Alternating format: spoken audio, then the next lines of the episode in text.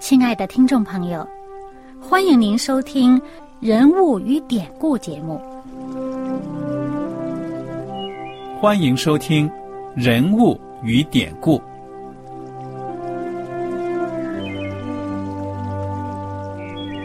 听众朋友们，当你读圣经的时候，不知道有没有过这样的想法？生活在几千年前的圣经人物，与我们这生活在二十一世纪的人有什么相关吗？那些古时候缔造了历史的伟人们，只是些令我们感叹而望尘莫及的对象吗？那些败坏了品德的小人和有负圣托的失败者，难道只是为了让我们嗤之以鼻吗？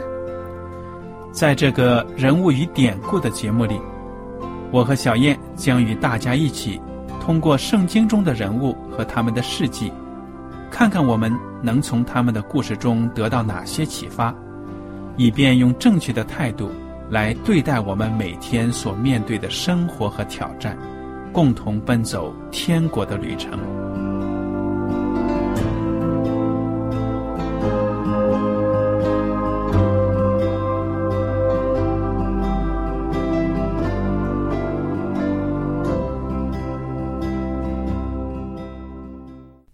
听众朋友们，很高兴又能跟您坐在一起来研究圣经的故事了。我是艾德，我是小燕，大家好。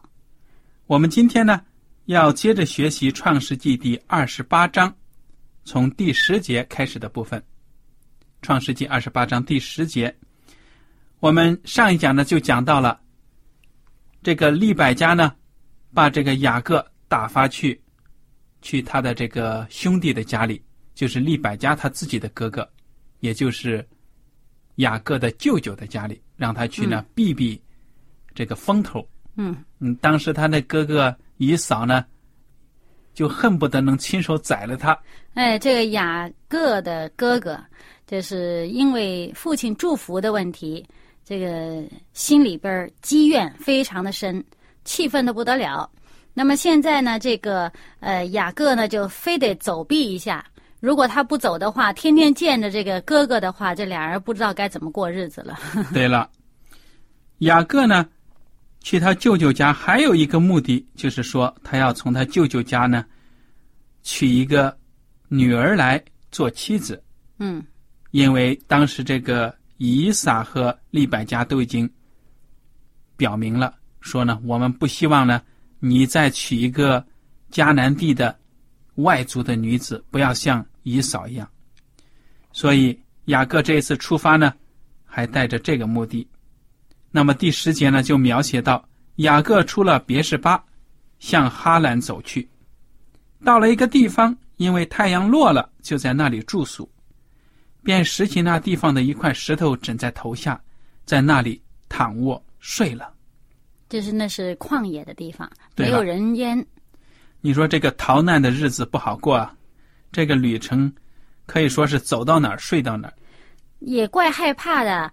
你说在这个旷野住，嗯，可能会有什么野兽之类的吧？对呀。再加上他心里边刚刚好像从家里边逃出来，逃避他哥哥的这个 这个怨恨呢，嗯，可能心里边想着，说不定啊，会不会还有人要害我呢？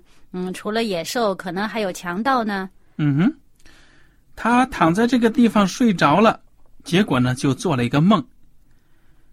在梦中呢，他看见一个梯子立在地上，梯子的头呢，头顶着天，这个梯子可够高的了啊！嗯，直通天地，有上帝的使者在梯子上上去下来，上上下下的，很忙碌的样子。嗯，十三节说耶和华站在梯子以上，有的经文呢翻译成站在他旁边，说我是耶和华你祖亚伯拉罕的上帝，也是以撒的上帝。我要将你现在所躺卧之地赐给你和你的后裔，你的后裔必像地上的尘沙那样多，必向东西南北开展，地上万族必因你和你的后裔得福。我也与你同在。你无论能往哪里去，我必保佑你，领你归回这地，总不离弃你，直到我成全了向你所应许的。嗯，这上帝亲自对他说话，也就是说，把上帝把给一个亚伯拉罕的这个呃祝福和应许，呃，曾经呢，就是也直接向以撒显现，也在重申这个应许祝福。现在呢，上帝也直接向雅各。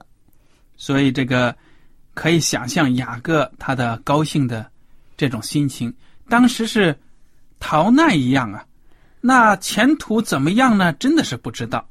而且也怕自己生命的安危如何，我是不是就说不定还没到舅舅家里边，我先在路上先丧生都说不定啊！那个心里边就是忐忑不安呐、害怕的不得了。这晚上睡觉时候，上帝呢就在他梦里边向他显现，就是当时就给他这么一个心理上的一个安慰，而且呢向他保证了，你无论将来你跑到哪里面去啊，你最终我要领你回到这个地方来。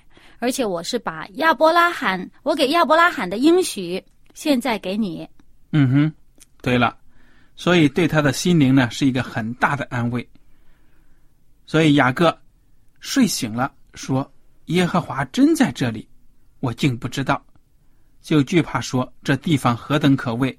这不是别的，乃是上帝的殿，也是天的门。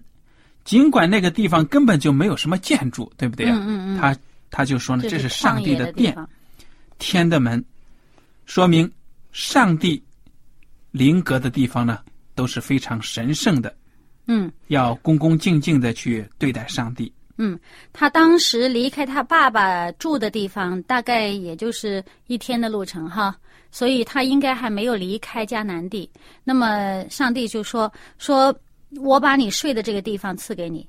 那么后来呢，呃，雅各他就立了一块石头，在上面浇了油，就是好像奠基一样的，立了一个这个纪念碑一样的这么一个形式。嗯那么他呢就说这个地方呢，我给它起个名字，叫做伯特利。那实际上，其实那个地方本身是有名字的，但是他给它命名了以后呢，就也就是说有一个，你给这个一个地方命名了，这个地方归你了嘛，啊，那么他给它起个名字叫伯特利。在圣经以后的章节，我们可以看到这个地方是上帝向雅各显现，并且说我把这个地方呢，就是赐给你，而且呢，雅各呢，他在他后来。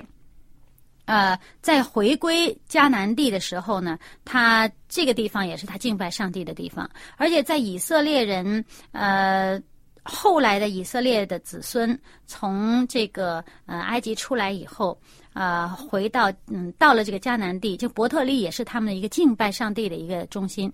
可是到最后呢，以色列人远离上帝，这伯特利成了一个第一个拜偶像的这么一个地方。嗯，所以呢，我们可以知道，真正神圣的并不是这个地方神圣，而是有上帝同在的地方，就是神圣的地方。对了，那么这个雅各呢就非常有感触，他就向上帝许愿了。就是在这个二十八章二十节开始，他许愿说：“上帝若与我同在，在我所行的路上保佑我，又给我食物吃、衣服穿，使我平平安安的回到我父亲的家，我就必以耶和华为我的上帝。我所立为柱子的石头，也必做上帝的殿。凡你所赐给我的，我必将十分之一献给你。”那么，雅各这个时候，你可以想象，他就是随身带的有点东西呢，我想都不会多的。嗯所以他知道呢，他自己是空空的去，将来呢要丰丰富富的回来。这一切呢，都让他看到呢，我如果能够得到什么东西，那肯定是上帝的赐福。对，因为他本身没带什么走。对了，所以他就说了：“我必将十分之一献给你。”从这一点呢，也表示出他的忠心，他对管理自己的财富向上帝呢显出的忠心。所以你看到，上帝呢向他显现。那么对自己的子民来说呢，能够得到上帝的亲口的应许，这真的是莫大的福气。对，一辈子都不会忘记。所以后来这个雅各再次呃回归到迦南地的时候呢，他就先到这个地方来，嗯，带着他全家在这个地方敬拜上帝。嗯，好了，我们接着呢就看看这个二十九章。雅各起行，到了东方人之地，看见田间有一口井，有三群羊卧在井旁，因为人饮羊群都是用那井里的水。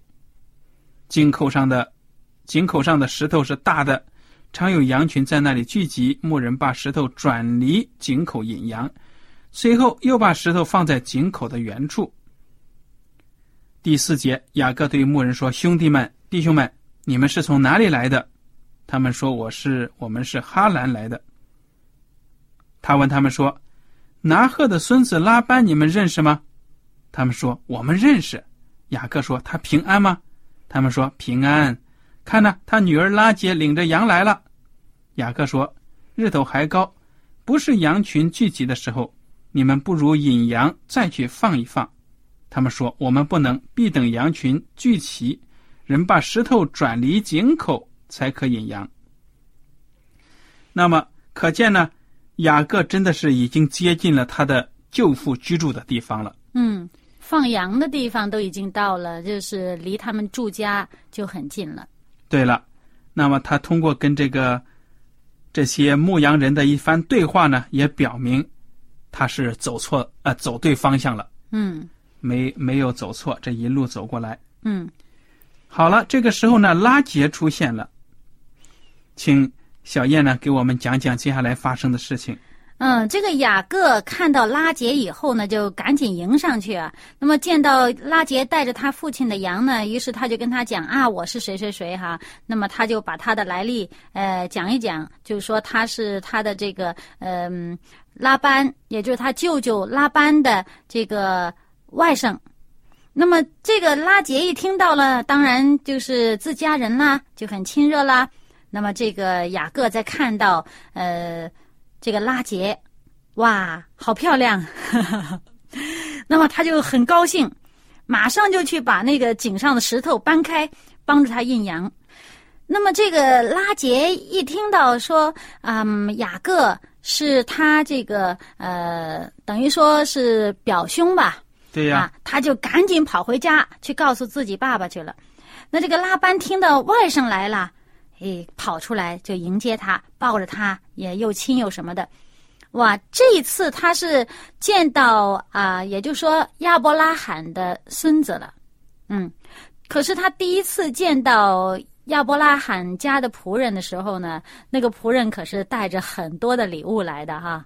啊，也又是这个金银，又是牲畜，是到他们家来提亲来的。那时候是带了很多礼物来。那这次呢，这位外甥来的时候可是没带什么，好很落魄的样子。那他就听一听这个外甥究竟说些什么。那这时候呢，这个雅各就把他呃整个一切事情的这个由来呀、都告诉拉班了。那这拉班呢也很尽他这个长辈的这个这个礼仪呀、他就说：“哎，你实在是我的骨肉了。”就把他这领到自己家里边去，嗯、然后就一起住了一个月。对了，那么第十五节，拉班对雅各说：“你虽是我的骨肉，岂可白白的服侍我？请告诉我你要什么为工价。”那么从这一句看来呢，我觉得这个也不清楚，到底这个雅各在那里究竟又住了多长时间。嗯那如果只是一个月的话呢，就赶快说你想要干什么，你你你想得到什么，我的女儿嫁给你什么。啊，那不有点太快了？我觉着可能会住了一段更长一段时间。不过呢，我相信呢，你从这里面来看，就可以看到雅各是很勤快的。他以前在他自己家的时候呢，就照顾家里边里里外外，他对这个羊啊、呃牧羊啊这一切，呃都是非常的熟悉。呃，再加上你看他之前与拉杰见面之前，跟那些牧羊人的对话当中，也可以看得出来，他非常熟悉这个牧羊的整个的过程。嗯啊、那么所以他在这里呢，很显然他是在他舅舅家里边没白吃白住，他干很多活的。那舅舅呢就有点过意不去了，你你要什么工钱呢？所以呢，这个第十六节，拉班有两个女儿，大的名叫利亚，小的名叫拉杰。利亚的眼睛没有神气，拉杰却生得美貌俊美。雅各爱拉杰，就是这个第二个女儿，就说：“我愿为你小女儿拉杰服侍你七年。”拉班说：“我把他给你，胜似给别人。你与我同住吧。”雅各就为拉杰服侍了七年。他因为深爱拉杰，就看这七年如同几天。我觉得圣经这句话呢，写的真的是传神呢。嗯，对，那个如果说这个日子难过，那就是度日如年。对，但是你心里面有一个想爱的人，而且差不多能够天天打交道，对不对？嗯，对，都是牧羊的嘛。嗯、而且又是好像是表兄妹啊什么的，那这日子过得很快活，七年如同几天呢。对，就是相反的，就叫一日三秋了哈。嗯嗯，所以这个他过得很快乐。他本来呢，他已经讲得清楚，我要的是小女儿。那老大呢？这个圣经说他眼睛没有神气，我自己估计呢，可能他是有近视眼，那时候也没眼镜戴啊，所以看什么东西模模糊糊，对不住焦，那当然没神气了，对不对啊？所以这是我的看法。那么不管怎么样呢，拉杰确实是更加的吸引人。嗯。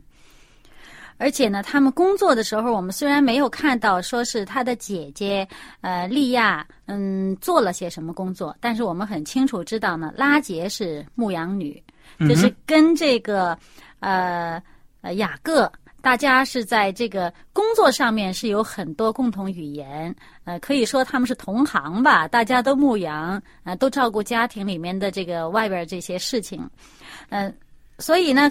相比之下呢，可能他跟这个呃利亚呃语言方面呢，可能共同话题也不是很多。对呀，我自己想，如果利亚的视力有点不好的话，那眼睛看不见，出出去干什么活也都不行啊。眼神不好。做 做个呃女孩子，你刺绣啊什么，估计也不能放到脸上，离那么近去刺绣吧什么的。所以你放羊也不行啊，那只好在家待着。不过呃，那个年代，我相信这人的近视眼不至于近的非常厉害，因为他看近的东西毕竟不是看的那么多，总是有机会看远的嘛。那 那你说的这不对，因为你想想，这个有的时候这个近视呢，不是在这个生活的过程当中呢累坏的，不像我们现在小孩子啊，读书太多，功课太多，那有的时候那可能在娘胎里面发育有点不好，出来眼神。就是这样子，嗯，也有可能。所以呢，可能这方面的原因呢，不管怎么样，他眼睛没有神。那么，雅各呢，为了得到拉结，就辛辛苦苦的为这个拉班服务了七年。二十一节，雅各对拉班说：“日期已经满了，求你把我的妻子给我，我好与她同房。”你看看。这个雅各呢，当仁不让啊！他每天都掐的算算准准的，我今年就七 七年了。他盼着这一天来到吧？他也没有说你把我的未婚妻给我，你把我的妻子给我，已经是当成自己的一种权利了。这就是我应该，我好好不容易啊盼到这一天的。对。那么这拉班呢也答应了，而且大摆宴席呀，请了很多宾客来。到晚上了。啊，把他们这个新人送入洞房，结果他送进去的呢，这调包计啊，送进去的不是拉杰，而是利亚。嗯，这个拉班真的是作为舅舅，又作为现在呢身份是双重身份的，又是这个雅各的老丈人。你说这么大的婚姻重大的事情，他竟然使个调包计。把自己那个嫁不出去的大女儿呢，给放到人家洞房里面了。结果到了早上的时候呢，雅各才发现，哎呀，原来错了，人错了。他就去找拉班的说：“你做的是什么事啊？我服侍你不是为了拉结吗？你为什么欺哄我？”这老丈人还挺理直气壮的说：“嘿，我这个大女儿没嫁出去，就把小女儿给人了，我们这儿没这规矩。嗯，这老谋深算呐、嗯这个 他都不知道盘算多久了，这个理由。对呀、这个讲的也是符合当时的社会情况，对不对？嗯所以呢，这拉班呢就说：“你为这个满了七日，我就把那个也给你，你再为他服侍我七年。”所以呢，这个雅各要跟利亚呢度过这个蜜周，不说蜜月了，先把这个七天过完了，紧接着就把这个老二女儿也娶过来了。那么，然后呢，还要为这个老二呢服侍七年。嗯。那么现在人的观念啊，这个呃人的这个家庭观念啊，跟以前的是有一些差距。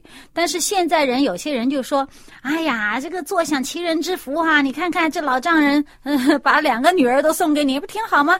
但实际上呢，这已经是为他们家已经就是铸下了一个这个家庭矛盾的一个根源。对了，因为我们知道圣经告诉我们，上帝最初设计的这个婚姻制度呢，就是一夫一妻的。凡是你违背了这个制度呢，你就是把很多的矛盾纠纷呢，自己领到了自己家里面。你看这个圣经讲的很清楚，第三十节，雅各也与拉结同房，并且爱拉结胜似爱利亚，于是又服侍了拉班七年。你看这个时候雅各呢，他对第二个女儿，也就是他一心想得到的这个这个妻子，这个嗯妻子呢，哎呀，感情很好。他对这个丽雅眼睛没有神的这个呢，就有点冷落了。那么这很明显，一结婚开始呢，就出现这种对啊，这种偏爱了。嗯那两个妻子呢，本身就中间难免会有这个矛盾、有摩擦。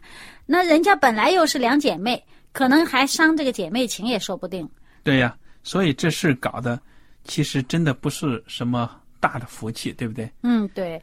而且这个拉班呢，呃，他做的这件事儿啊，咱们刚才看到他做这个调包计啊，他如果说照当地的这个风俗，要先先嫁大女儿，那他呢，当时他答应这个呃雅各的时候，他就没提这件事儿。对呀，他本身心里边啊，不知道从什么时候开始，他就已经想着要蒙骗了。嗯哼。所以你看到这个雅各呢，他聪明一世还糊涂一时。他平时以前还是骗别人的，现在反而被他自己的亲舅舅给骗了。我相信呢，他在这个被骗的事儿上呢，也是一个给他一个机会，让他反省他曾经对他父亲的欺骗。他欺骗他父亲，就是因为欺负他父亲，先是看不见，看不见，所以呢，分不出哪个儿子是哪个儿子。人是不糊涂，但是这眼睛看不见。现在他好了，晚上入洞房的时候，老丈人也是给他来个调包计。他自己用过的招数，现在别人用在他身上，也是在晚上，在他看不见的时候。你想想，他这时候他反省一下自己过去曾经做的事情，多卑鄙！嗯，虽然这个圣经没有讲，但是我想啊，那晚上会没有讲话，说不定这个利亚呢也是受了指使了，说不定他爸爸说：“我今天给你送进去啊，你可千万别露馅了，要么不讲话，要么讲呢就当是你的妹妹讲话，说不定也对两句话呢，也是以他妹妹的口气讲。”那么雅各就更加的想一想自己当年也是冒充他哥哥的声音去骗取父亲的祝福。他就是欺人之弱啊！看到人家哪里有弱点，就在人家的这个弱点上边下手，呃，行这个欺诈的行径，这是非常卑鄙。嗯，所以你看到这个，就好像圣经上所说的，我们中国话呢也有这样的说法：以其人之道还治其人之身。那同样的手法呢，你去害别人，没想到呢，终究有一天你自己也尝尝这个滋味。对，让我们大家呢都能够引以警戒。所以我们在这个呃圣经后面，像呃诗篇和呃箴言里面，我们都可以看到一些经文讲到这个这些狡猾的人呢，这些恶人，他的这个计谋啊，最终会害了他自己。嗯，但是上帝呢是非常的有怜悯心的，第三十一节就说耶和华见利亚失宠，这个失宠呢，在原文里面还有解释呢，就说被恨，不光是失宠呢，甚至被憎恶、恨恶。被嫌弃。对了，说不定雅各说，你当初呢，你在洞房里什么都不讲，或者讲句话呢，还冒充你的妹妹骗了我，我就是讨厌你，我冷落你。但是呢，再想想那个作为小女儿的那二女儿说：“姐姐，你真的是，哎呀，不管怎么着，那在一个屋檐之下，你也是来争宠的，所以他也肯定也是讨厌，所以一家关系呢肯定就不好了。但是上帝呢怜悯利亚，就使他生育。他生了第一个孩子，那么这个孩子呢叫做呃刘辩，或者翻译成吕辩啊。那么这个意思就是说，哎呀，我有了儿子了，我有了后代了。嗯，而且他心里还有想法呢。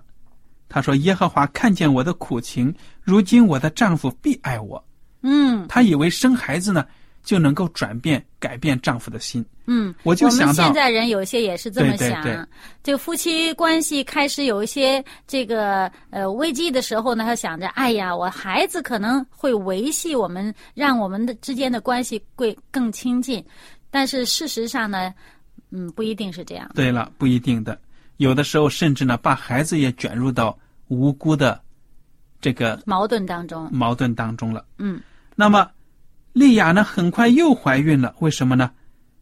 上帝又怜悯她，当然，又又生了一个孩子，起名叫西缅，意思就是听见的意思。嗯他的意思就说呢，耶和华听见了我失宠，所以呢，赐给我这个儿子。嗯他知道这些是孩子，这些孩子呢是上帝赐给他的。嗯而且圣经紧接着又说，她又怀孕生子，起名叫立位，就是联合的意思。嗯说我给丈夫生了三个儿子，他必与我联合。嗯，他以为哇，你看我多能生，一生就是生三个，这个有后了，这么多孩子，那我这个丈夫肯定跟我站在一起。对，接下来又说了，又怀孕生子，这回我要赞美耶和华，就给他起名叫犹大，就是赞美的意思。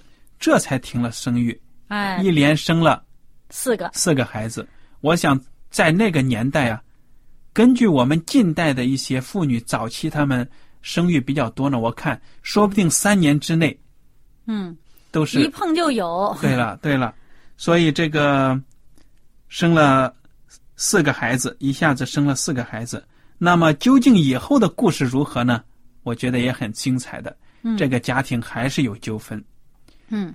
所以我们不过这个四个孩子的名字啊，尤其是后边这两个，一个叫联合，也就是这个立位，还有一个呢叫做犹大。这犹大的名字叫赞美。那么我们以后呃这两个孩子的后裔啊，呃跟他们的名字是非常的有趣。他们这个名字呢，就是嗯是上帝特别的有一些这个属灵的含义在里面。嗯，好的。由于时间的关系呢，我们今天的讲座到此就结束了。如果大家有什么问题和想法呢，就请您写信给我们。艾德和小燕要在这里跟大家说再见了，我们下次节目呢再会。再会。喜欢今天的节目吗？若是您错过了精彩的部分，想再听一次，可以在网上重温。我们的网址是 x i w a n g r a d i o 希望 Radio，或是找旺福村也可以找到。记得把好东西介绍给您的朋友，与他一起收听。